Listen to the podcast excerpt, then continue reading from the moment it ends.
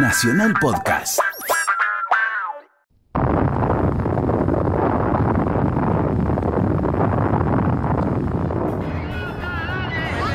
Impresionante.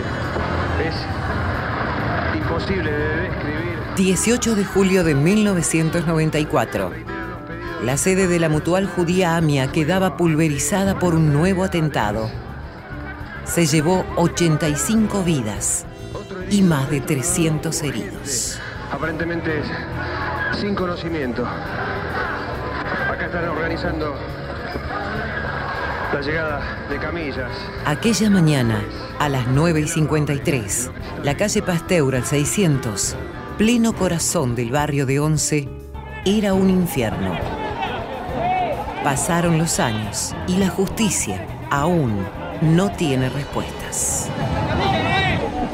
Marina Destiar perdió a su hermano Cristian y reconstruye la historia como puede. Yo me entero cuando estoy trabajando que algo pasó en la AMIA y no sabía qué. Y lo primero que hago es llamar a Cristian. Y ahí es donde yo me entero que Cristian había ido a trabajar a primera hora. Lo que hago es salir corriendo desde mi trabajo, llegar hasta la AMIA y encontrarme con el hueco en la mitad de la cuadra. Y después tengo un blanco absoluto. El golpe fue tan fuerte como si hubiese recibido un mazazo en la cabeza que no pude codificar y por ende no puedo recordar.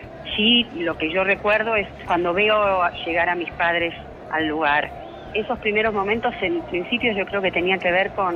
es una parálisis.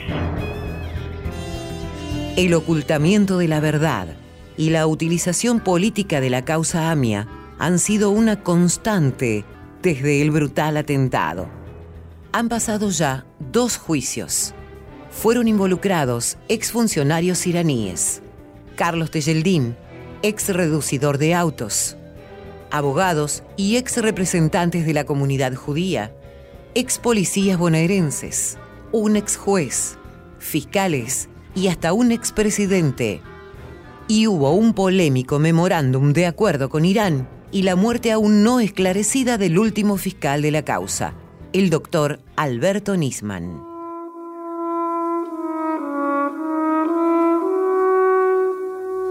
Silvana Alguea de Rodríguez, Jorge Antunes, En Pastera 600 funcionaba la ANI.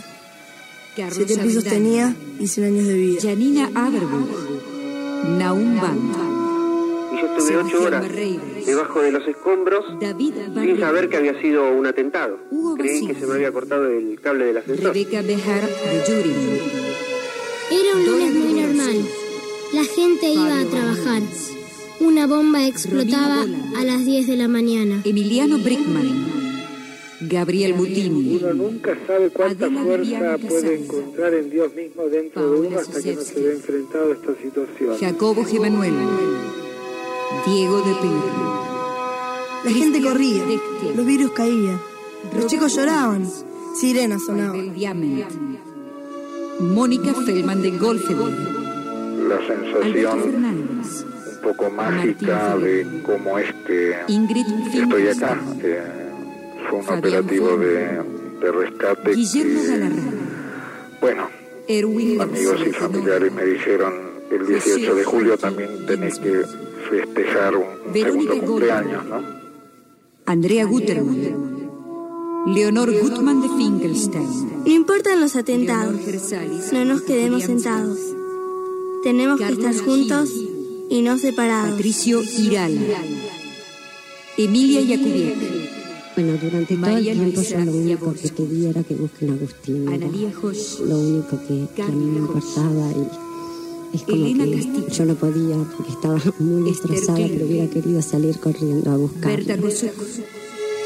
Luis Kupchik, Necesitamos la paz. Vivir Jesús con seguridad. Queremos justicia. Sin ninguna muerte más. Iliana Merkovich, Bernardo Naum Miroshi, Mi hijo era un muchacho maravilloso. Isabel la plenitud de su vida. Y yo Elías necesito Palpa, que esa muerte Germán no sea en vano. Rosita Que, haya alguien a quien se Pérez. que esto no se repita para mi otro hijo y para todos los hijos de los otros en quien Es terrible. Todas las muertes son injustas, pero esta es tremenda. De modo que creo que, que, lo único que... Marisa Said, Ricardo Said, Rimas y Salazar, Fabián Chalita, Néstor.